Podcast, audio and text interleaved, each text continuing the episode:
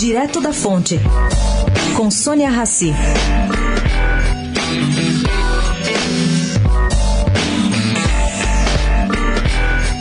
A menos de um mês da convenção anual do PSDB, a conta de alguns tucanos é que João Dória já emplacou como candidato ao Planalto em 2022.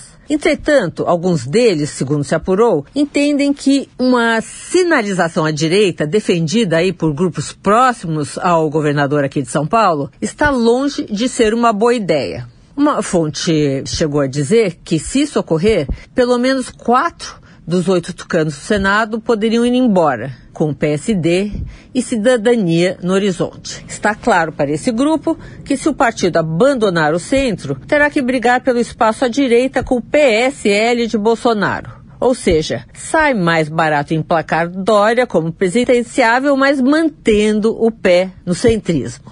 Está dado o recado. Sônia Raci, direto da fonte para a Rádio Eldorado.